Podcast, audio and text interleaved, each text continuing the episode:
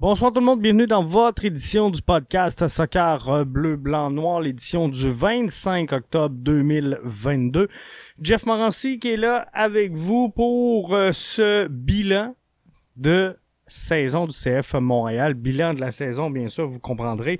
2022 qui euh, vient de s'achever pour euh, le CF Montréal.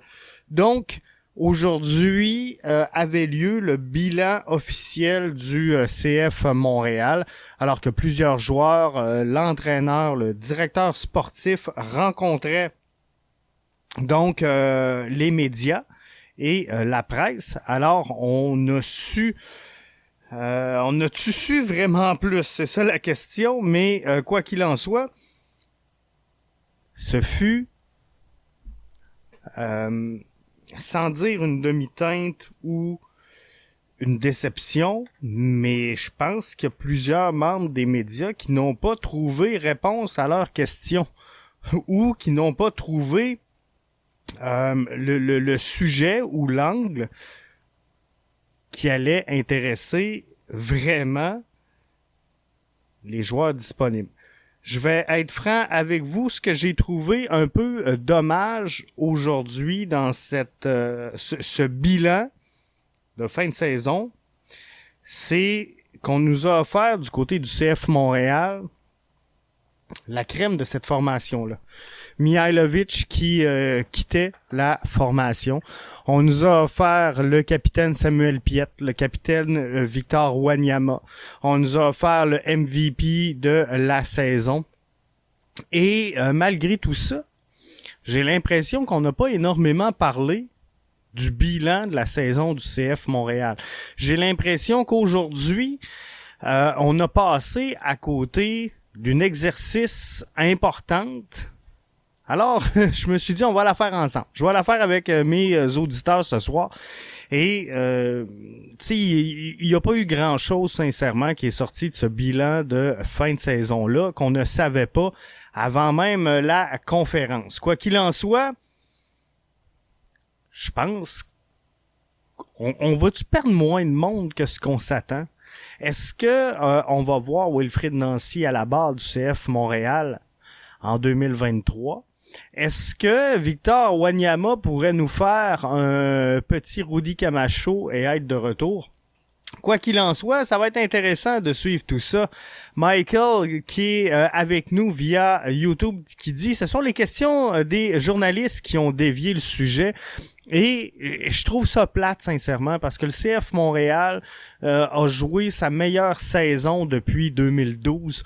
Moi, ce que je voyais, Michael, c'est, ou Michael, c'est qu'on avait une chance de, comprendre un peu le pourquoi on avait vécu une saison aussi formidable avec le CF Montréal en, en 2022, sur quoi qu'on voulait travailler pour 2023 et surtout qu'est-ce qui nous attend pour 2023. Euh, Donc, où est-ce qu'on a identifié dans l'alignement, et c'est pas facile à faire, euh, sincèrement, où est-ce qu'on a identifié dans l'alignement 2022 certaines faiblesses, certaines lacunes, et sur quoi qu'on veut travailler pour 2023. Et ça, on est passé complètement à côté. Donc, on va essayer de le faire ensemble si vous le euh, voulez bien. Je vais essayer de prendre vos commentaires au fur et à mesure qu'ils vont apparaître. On va commencer, si vous le vouliez, de l'arrière vers l'avant. Donc, on commence ça avec les euh, gardiens de but. Donc, euh, devant le filet. En 2021, Clément Diop, Sébastien Breza, James Pantemis sont nos trois gardiens de but. 2022, on se ramasse avec euh, Sébastien Breza, James Pantemis et Logan Ketterer. Logan Ketterer euh, ne verra pas donc de match euh, MLS. je compare 2021 versus 2022. Saison incroyable du CF Montréal. Euh, par contre, 2021, on accorde 44 buts, on en donne 53 cette saison. On accorde, ben, on, réalise 8 jeux blancs en 2021, 8 en 2022, ça c'est excellent. On accorde du côté du CF Montréal 1.3 buts par match en 2021. On accorde 1.5 buts par match en 2022. Euh, nos gardiens arrêtaient en 2021 2.9 euh, ballons par match. Ils en arrêtent 2.2 euh, en 2022. Ils avaient subi 5 pénalties en 2021 ont cédé cinq fois, ont subi sept pénalités cette saison et ont subi à sept reprises. Donc, dans les deux dernières années, aucun de nos gardiens a fait un arrêt sur un tir de pénalité du côté du championnat de la MLS. Alors, si je regarde les chiffres que j'ai devant moi, 44 buts contre, 53 cette année, je suis obligé de vous dire que euh, devant le filet, ben, je suis obligé de vous dire qu'on a, on, a régressé un petit peu. Et moi, c'est drôle parce que ce qui me faisait peur pour euh, la saison 2022, je vais être bien franc avec vous, c'était qu'on euh, qu'on soit très puissant défensivement, mais qu'on ait de la difficulté à marquer des buts. La réalité, c'est qu'on a marqué énormément de buts, mais on a concédé beaucoup plus qu'on le faisait en 2021. Alors, je suis obligé de vous dire que le CF Montréal a euh, échoué cette saison à remplacer Clément Diop devant le filet du CF Montréal. Mais je vous dis pas que Clément Diop était le meilleur gardien de but de la MLS. Déjà, à l'époque de Clément Diop, on avait certaines interrogations. À savoir, est-ce qu'on a le bon gardien de but? Euh, alors, il y avait déjà des questions qui se posaient sur Clément Diop lors de sa place. Là, on se retrouve dans une situation où on va être en fin de prêt avec Sébastien Breza. On va être en option sur James Pantemis si euh, on active l'option. On a Legan Cotterer et on a Jonathan Sirois qui est déjà sous contrat avec le CF Montréal pour la saison prochaine. Alors là, le pari que doit faire Olivier Renard et de savoir est-ce que j'y vais avec Jonathan Sirois? Est-ce que je le prête encore? Moi, je pense qu'une saison supplémentaire de prêt de Jonathan Sirois du côté de la CPL, c'est une saison perdue. Je pense qu'il a atteint, là, et il a fait le tour du jardin. Il a réalisé ce qu'il avait à réaliser. Jonathan Sirois, pour moi, doit être avec l'équipe première la saison prochaine. Fait que ça, ça fait pas de doute dans ma tête. Jonathan Sirois doit être à Montréal. Maintenant, on peut pas avoir quatre gardiens. Est-ce que Sébastien Breza s'est vraiment euh, identifié comme un gardien numéro un à Montréal lors de son passage à venir jusqu'à maintenant? Je suis obligé de vous dire que non. Et pour moi, je le règle, c'est une fin de prêt. James Pantémis maintenant, est-ce qu'il s'est identifié comme étant un gardien numéro un? Euh, J'ai le goût de vous dire que j'en veux encore un peu du côté de Jonathan Sirois. J'aimerais ça en voir davantage. J'aimerais ça le voir jouer avec une certaine confiance, désigné par son entraîneur-chef, désigné par sa haute direction, de dire Jonathan, tu es le gardien numéro un de cette formation-là. Juste voir quelle marge de progression il pourrait offrir au CF Montréal la saison prochaine. D'un autre côté, si je me tourne vers l'avenir, notre avenir, pour moi, c'est Jonathan Sirois, qui est dans le giron, qui est là depuis longtemps, qu'on a prêté, qu'on observe et euh, qu'on regarde, que l'on forme, que l'on s'assure qu'il a du temps de jeu. Je pense qu'on a mis euh, énormément de ressources, de temps, d'énergie et d'argent sur Jonathan Sirois pour euh, croire au projet à venir jusqu'à maintenant, Jonathan Sirois. C'est jamais facile de faire le saut de la CPL à la MLS. Il y a une adaptation à faire. Faut euh, trouver les, bonnes façons de le faire. Et pour ces raisons-là, je crois que malheureusement, faut se départir de James Pantemis pour aller chercher un gardien intra-MLS qui connaît le circuit, qui a de l'expérience et qui va nous voler des matchs de temps en temps.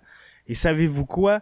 Qui va permettre à Jonathan Sirois de prendre son aise, de trouver ses repères, de tranquillement, pas vite, prendre le pouls de la MLS et vraiment venir s'établir à long terme ou à moyen terme peut-être comme gardien numéro un de cette formation-là. Michael sur euh, YouTube nous dit Je ne suis pas certain que Sébastien Breza veuille rester. Il préférerait retourner en Italie.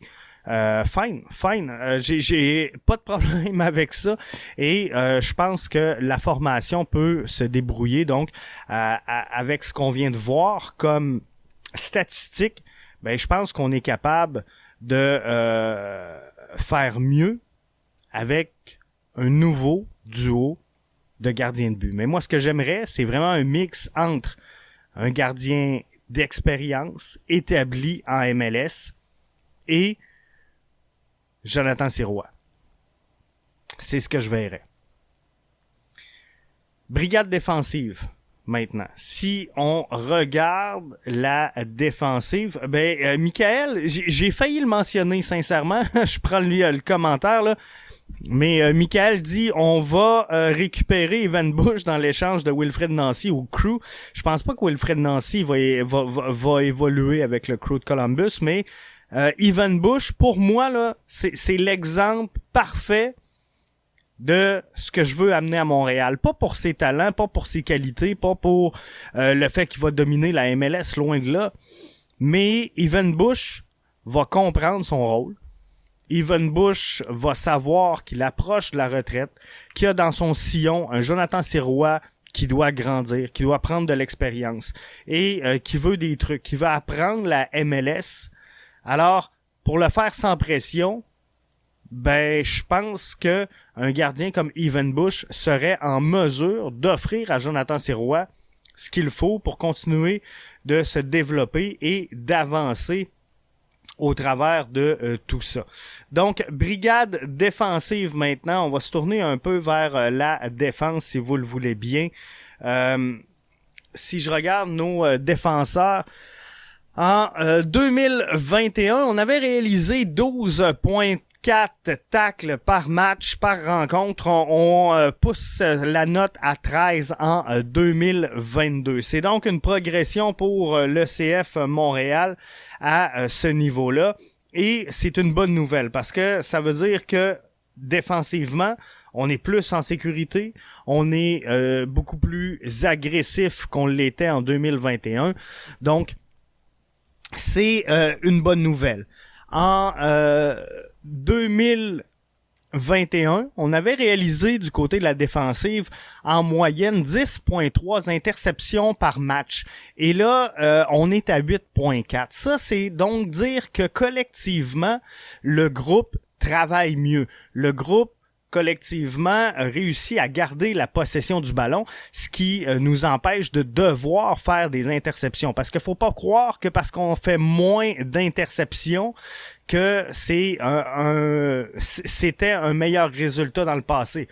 Si on fait moins d'interceptions, ça peut également vouloir dire qu'on était moins appelé à en faire. Et ça, c'est une bonne nouvelle pour l'ECF Montréal. Même chose du côté des dégagements. On en avait réalisé en moyenne 15 par match en 2021. Et là, on a descendu cette moyenne-là autour de 13, donc à 12.9 dégagements par rencontre. Ça, c'est donc dire que deux fois par match, c'est pas énorme, mais c'est 64 fois dans une saison quand même, à peu près là. À 64 reprises, on n'a pas été en, ben, pris de panique ou obligé de réaliser un dégagement. On sait que la philosophie, la nouvelle philosophie du CF Montréal est de construire de l'arrière vers l'avant. Donc, si on y va d'une passe, on euh, marquera pas, on fera pas monter la statistique des dégagements. Et ça, c'est donc dire que ce, fameux travail-là de construction vers de l'arrière vers l'avant, ça peut être un signe au niveau des dégagements que c'est positif et qu'on a progressé. Si on le mélange à d'autres statistiques, comme par exemple les erreurs qui ont mené directement à un tir de l'adversaire. En 2011, on en réalisait en moyenne 7. Là, on en a, euh, on, en a réalisé, pardon, 4. C'est presque la moitié. C'est donc dire que le travail de construction de l'arrière vers l'avant se fait mieux. Beaucoup mieux. Par contre, des erreurs qui ont mené directement à des buts, on en avait quatre, et là, on en a huit défensivement. Est-ce que c'est la qualité de nos gardiens qui était inférieure? Est-ce que on a pris trop de risques en zone défensive ou on a été trop lent? C'est là la question qu'il faut se poser. Parce qu'il y aura des euh, changements quand même dans euh, la brigade défensive, dans euh, l'entre-saison. Faudra voir ce qui va se passer. La bonne nouvelle, c'est qu'au bilan aujourd'hui, on a semblé voir un, un Kamal Miller, un Alistair Johnston, prêt à revenir à Montréal la saison prochaine. Et c'est donc fou parce que avant le podcast d'hier, on avait perdu le coach, on avait perdu Wanyama. On avait perdu Kone, Mihailovic, Johnston, Miller. Et là, ben Miller est pas, euh, Miller devrait rester là. Alistair Johnston aussi. Ça dépend de ce qui va se passer à la Coupe du Monde Qatar 2022, mais ça regarde quand même relativement bien pour que ces deux joueurs-là soient de retour avec la formation. Victor Wanyama est en train de nous faire un petit Rudy Camacho. Il sera peut-être de retour. Peut-être. C'est pas fait, là. Sera peut-être finalement de retour avec la formation la saison prochaine. Georgi Mihailovic est réglé depuis longtemps. On le sait, il va partir.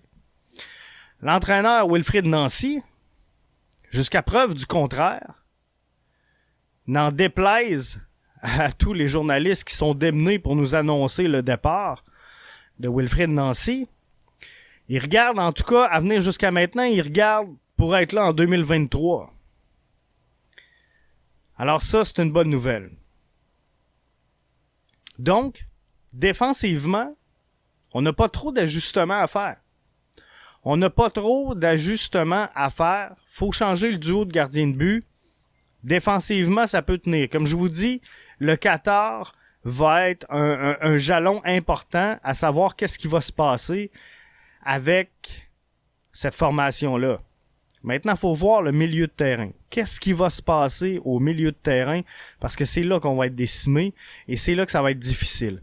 Est-ce que le milieu de terrain est le plus grand chantier que devra résoudre Olivier Renard dans l'entre-saison? Le départ, parce qu'à venir jusqu'à maintenant, on est obligé de considérer malgré tout Victor Wanyama comme étant sur son départ.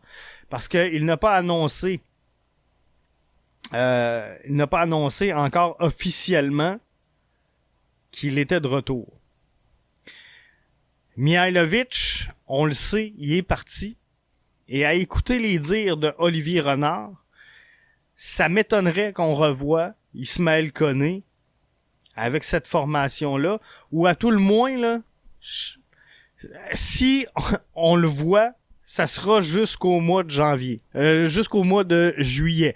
Peut-être qu'il va partir au mercato estival, mais sincèrement, Olivier Renard l'a mentionné euh, après le bilan d'après-saison sur les ondes du 91-9.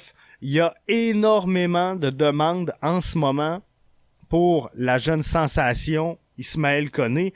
Donc, ça serait étonnant de revoir Ismaël Koné à Montréal, ou du moins il devrait quitter là dans un, euh, avenir quand même relativement très court et très proche. Donc, faudra voir exactement comment tout ça va s'articuler, comment également, euh, sans dire qu'on va survivre à ça, mais comment Olivier Renard va travailler à consolider euh, ces places-là à travers l'alignement du euh, CF Montréal, parce qu'il faudra compter sur des arrivées. Hein. On n'aura pas le choix. Va falloir compenser, bien sûr, les départs de Victor Wanyama s'il arrive effectivement. Et Georgi Mihailovic, ben ça, on le sait. Et là, on pourrait être amputé également d'Ismaël Koné. Euh, on sait, Matko Miljevic euh, est là. Euh, Ahmed Hamdi, il est sous contrat pour la saison prochaine. On a Rida Zouir, on a des gars comme Samuel Piet qui également doit renégocier. Bref, il y a beaucoup d'incertitudes au milieu du terrain pour le CF Montréal. Et ce qui est important pour le CF Montréal, c'est de maintenir une colonne vertébrale parce que on joue de l'arrière vers l'avant et c'est le système qu'on s'est doté.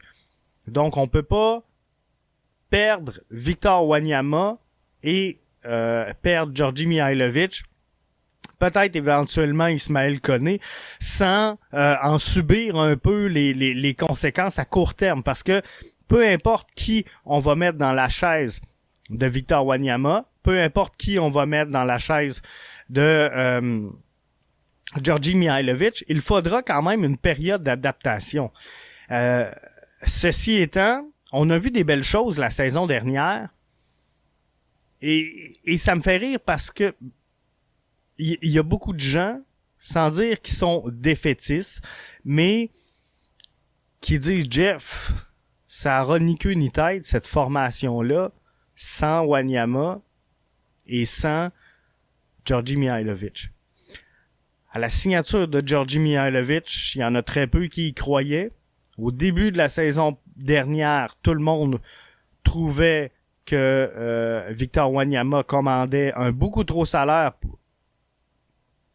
trop gros salaire pour son apport au sein de la formation. Et là, c'est la fin du monde que ces deux gars-là quittent par contre, je vais être franc avec vous, j'ai eu des, commentaires assez positifs cette saison lorsqu'on a jumelé Mathieu Chouanière avec Samuel Piette au milieu du terrain. C'est quelque chose que vous avez aimé voir, c'est quelque chose que euh, vous m'avez euh, relayé comme information de dire hey ça fait du sens Sam et euh, Mathieu. Peut-être pas sur une saison, c'est sûr qu'il faudra euh, quelque chose d'autre, mais c'était une chose. Georgi Mihailovic a été blessé pendant une longue période et malgré son absence, le CF Montréal n'a pas baissé de régime. Le CF Montréal ne s'est pas mis à connaître une séquence désastreuse sans la présence de Georgi Mihailovic. On s'est pas mis à perdre tous nos matchs, on s'est pas mis à s'écrouler et tomber au classement de la MLS. Donc, on est capable, avec ce qu'on avait cette année, de pallier ces absences-là.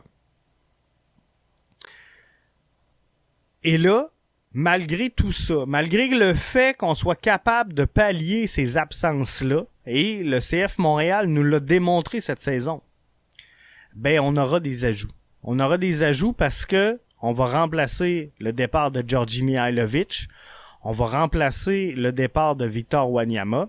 Peut-être pas des gros salaires, peut-être des projets, peut-être des pépites en développement. Euh, oubliez la grande vedette internationale. Vous connaissez un peu le style du CF Montréal maintenant.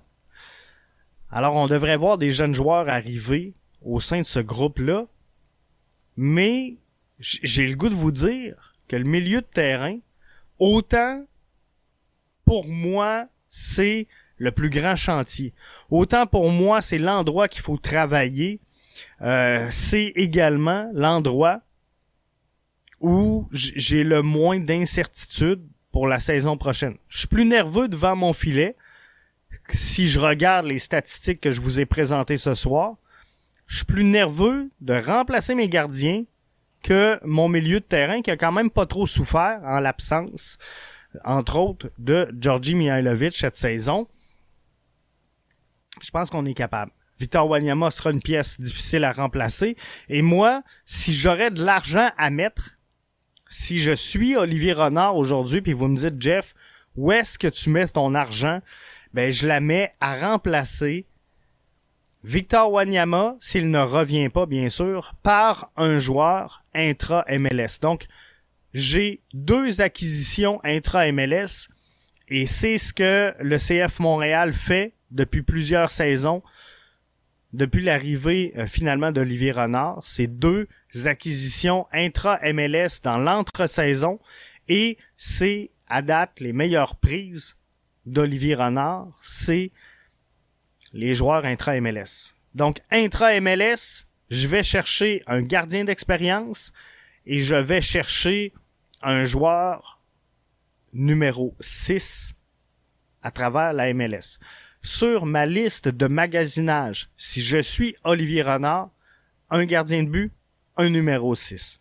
Je vous parle pas des deux côtés parce que je pense que Lassie a démontré qu'il pouvait faire le travail, a été en crescendo tout au long de la saison et je crois qu'il continuera de performer la saison prochaine.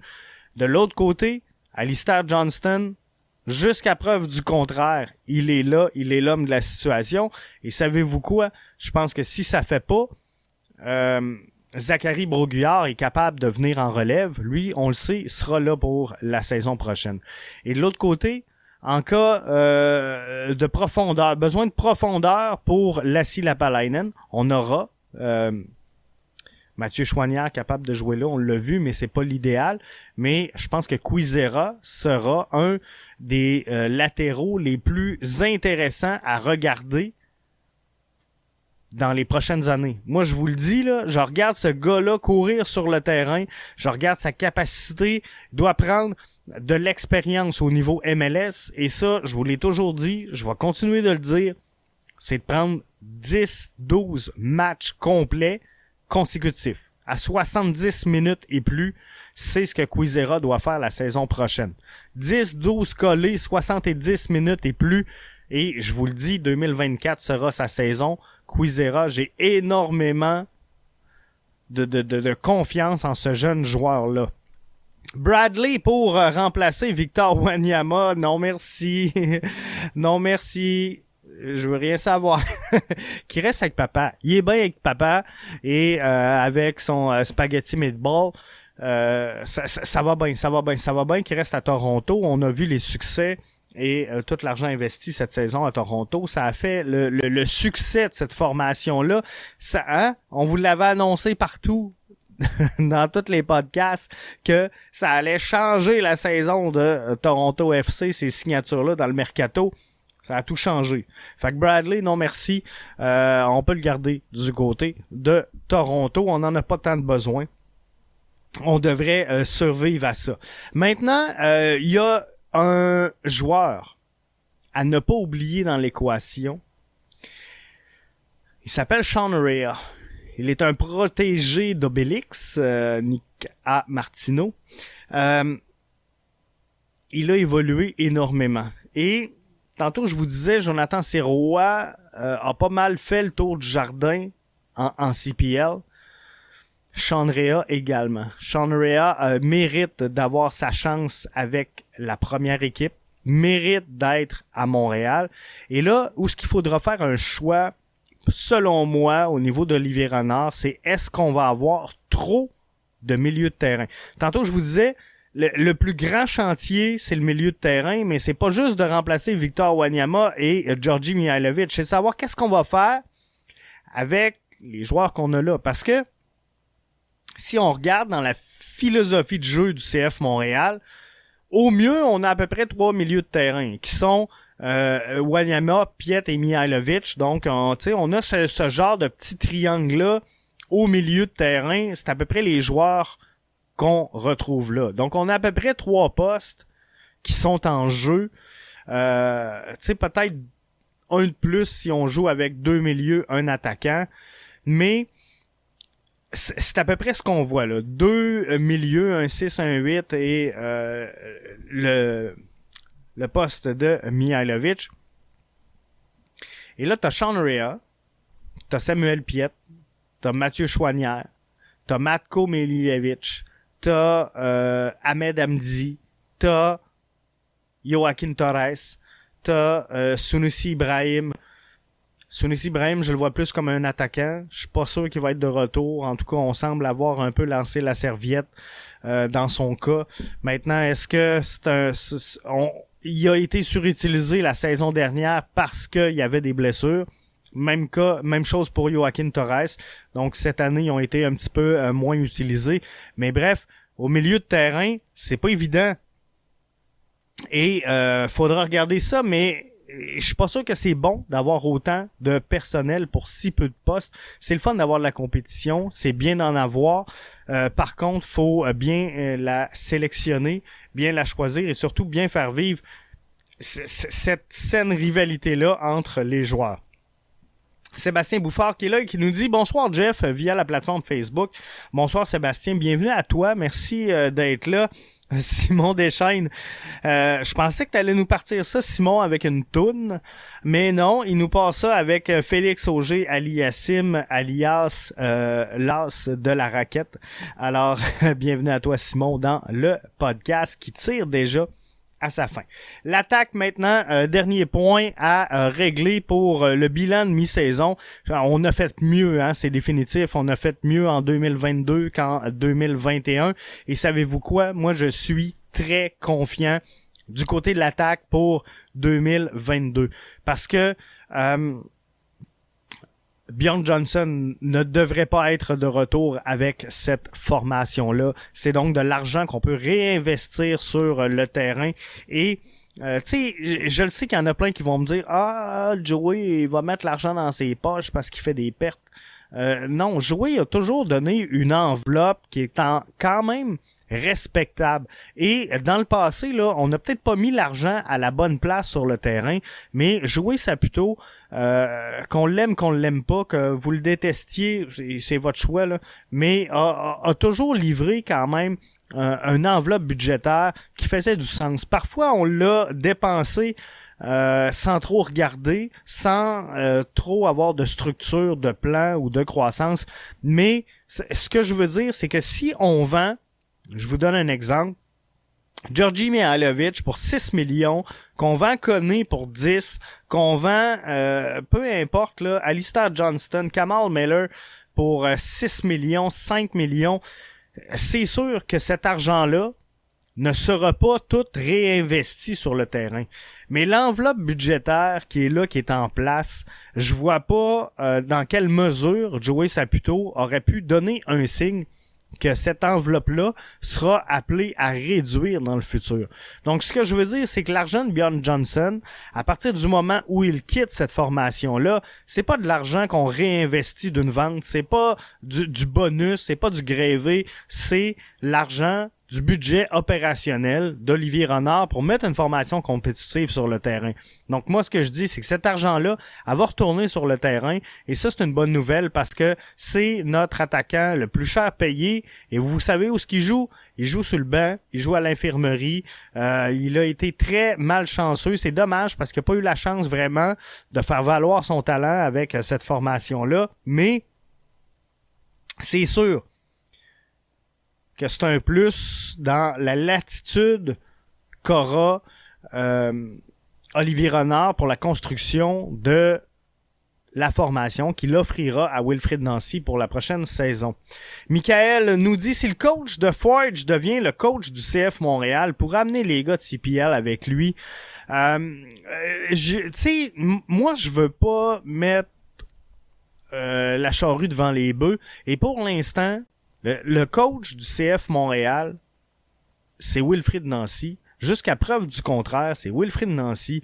Olivier Renard, n'en déplaise à tous les journalistes, a été clair. Wilfrid Nancy est sous contrat pour la saison 2023. Et j'ai vu passer partout que Wilfrid Nancy a refusé de négocier avec le CF Montréal. Je veux juste apporter un petit bémol là-dessus. Wilfrid Nancy a dit à Olivier Renard qu'il ne voulait pas négocier pendant la saison, pendant les séries éliminatoires. Là, là, ça va être le temps de négocier. Donc, tu sais, faut pas prendre de raccourcis intellectuels, il faut dire les choses telles qu'elles sont. La réalité, aujourd'hui, c'est qu'il y a une, option qui a été activée pour Wilfrid Nancy. C'est l'entraîneur-chef, jusqu'à preuve du contraire, pour le CF Montréal en 2023. Il est sous contrat pour 2023. Et si une équipe doit négocier, elle négocie pas avec Wilfrid Nancy, elle doit négocier avec le CF Montréal. Donc, on le saura lorsque ça arrivera. Et lorsque ça arrivera, ben, on regardera la réalité de ce qui se passe ailleurs et voir si, euh, quels seront les entraîneurs-chefs disponibles. Puis là, il y en a plein qui l'ont envoyé à Houston, il y en a qui l'ont envoyé avec le, le, le, crew de Columbus, mais euh, tu sais, vous l'avez entendu aujourd'hui sûrement dans le point de presse, mais euh, Wilfrid Nancy a été clair. Je suis montréalais, ma femme est montréalaise, mes enfants sont montréalais, on est montréalais, on vient d'ici. Euh, il cherche un peu ses mots lorsqu'il se fait prendre euh, des questions en anglais. Est-ce que vous le voyez quitter le projet qu'il a construit depuis tant d'années? Parce que Wilfrid Nancy, là, on a beau dire que c'est un, c'est un, entraîneur-chef inexpérimenté en MLS, et on a raison parce qu'il a fait euh, à peu près deux saisons à la barre du, du, CF Montréal, peut-être une et demie, mais ce que je veux dire, c'est que Wilfried Nancy, là, il connaît ces gars-là depuis qu'ils sont au même. Là. Il a coaché les jeunes, il a coaché l'académie, il a progressé dans le soccer québécois et il a un projet, il a un plan, il sait où il s'en va, Wilfrid Nancy. La journée qu'il va partir, faites-vous-en pas, puis ça sera peut-être cette année, mais il, va être très zen avec sa décision, mais cette décision-là, là, elle viendra pas sur un coup de tête de Wilfrid Nancy. Elle va être calculée, elle va être réfléchie, et elle va faire partie surtout d'un plan précis que Wilfrid Nancy possède déjà. Donc, moi, ce que je vous dis, c'est lorsque Wilfrid Nancy va annoncer officiellement son départ de Montréal, c'est parce qu'il sera rendu là et il, va être prêt à faire le move. Mais pour l'instant, Wilfrid Nancy est l'entraîneur-chef en 2023. Euh, Sébastien nous dit Je suis juste déçu pour Wilfrid Nancy car c'est lui qui méritait l'entraîneur de l'année J'en suis parfaitement d'accord et je suis un peu surpris de l'écart entre euh, ce que voient les joueurs et ce que voient les euh, journalistes. Hein. C'est presque unanime dans la communauté médiatique. L'entraîneur de l'année, c'est Wilfrid Nancy. Chez les journalistes, chez les membres des médias, le coach de l'année, c'est Wilfrid Nancy. Chez les joueurs, chez les, les, équipes de la MLS, c'est clair le choix, c'est Jim Curtin. Donc, il y a comme une distorsion qui est quand même relativement importante entre ce que les médias ont observé et ce que les joueurs, quant à eux, ont euh, observé. Puis je vais essayer de retrouver euh, la publication que je vous avais partagée sur euh, les réseaux sociaux un peu plus tôt en journée. Voyez-vous, Jim Curtin, dans le choix de l'entraîneur de l'année pour la répartition des votes, les joueurs ont voté pour 20 à 23% pour Jim Curtin, à 14,6% pour euh, l'entraîneur de LAFC et à 9,5%, donc moins de 10%, à Wilfred Nancy. Chez les membres des médias, 17%, presque 18, 17.90 à Jim Curtin, 16.30 à l'entraîneur-chef du LAFC et 43.90 à Wilfrid Nancy. Chez euh, les DG, 29.8% à Jim Curtin, 17% à Wilfrid Nancy et 12% au coach de l'AFC. Donc, il y a vraiment une distorsion entre les joueurs et les médias et euh, les directeurs généraux de cette formation-là. Donc, j'ai hâte de voir comment euh,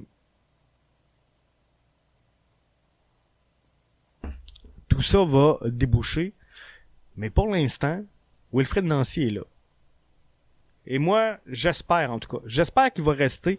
Je pense qu'il y a un projet en construction et je pense que euh, Nancy, malgré tout ce qui a pu se passer dans cette saison rocambolesque, avec les hauts et les bas, avec les émotions, avec les euh, ce qui a pu se passer dans les portes closes, je pense qu'il y a un plan précis. Je pense qu'il sait où ce qu'il s'en va. Je pense qu'il était à Montréal pour s'investir d'une mission et il n'est pas arrivé au bout de cette mission-là. Et je crois sincèrement qu'il va y arriver, Wilfrid Nancy, au bout de cette mission-là. Maintenant, je vous le disais, Wilfrid Nancy n'est pas dans l'entourage du CF Montréal depuis un an et demi. Il est là depuis plusieurs... Pardon, il est là depuis plusieurs années connaît un petit peu la façon de procéder de la haute direction du CF Montréal slash l'impact. Donc, euh, ce qu'il a pu vivre cette année, je pense qu'il savait que ça pouvait arriver. Maintenant, il y a des choses qui doivent se dire dans le blanc des yeux, il y a des choses qui doivent rester en privé, puis je suis très à l'aise avec ça. Il y a des discussions qui doivent se tenir dans les bureaux qui n'ont pas besoin d'être publiques et euh, je crois que c'est ça qui va dénouer toute cette impasse-là. Mais Sébastien, je te rejoins. Euh, Nancy méritait ce poste d'entraîneur-chef de l'année et on l'a vu par toute la reconnaissance qu'il a reçue aujourd'hui de ses joueurs, de euh, sa direction lors du euh, bilan de saison du CF Montréal. Donc là-dessus, je tire la plug. Suivez-nous sur les réseaux sociaux pour euh, la suite. On va se parler encore de plein de choses entourant le CF Montréal dans les prochains jours, les prochaines semaines. également, les membres premium qui participent au pool tout ça sera mis en ligne demain. Donc, la troisième ronde du pool BBN Media. tu peux gagner une TV 50 pouces tu peux gagner une télé 50 pouces avec un an d'Apple TV si tu es membre BBN Media, donc membre premium, c'est merveilleux. Donc là-dessus, je tire la plug, je vous souhaite de passer une excellente fin de soirée et on se retrouve un peu plus tard pour d'autres émissions du euh, à BBN Media. Bye bye.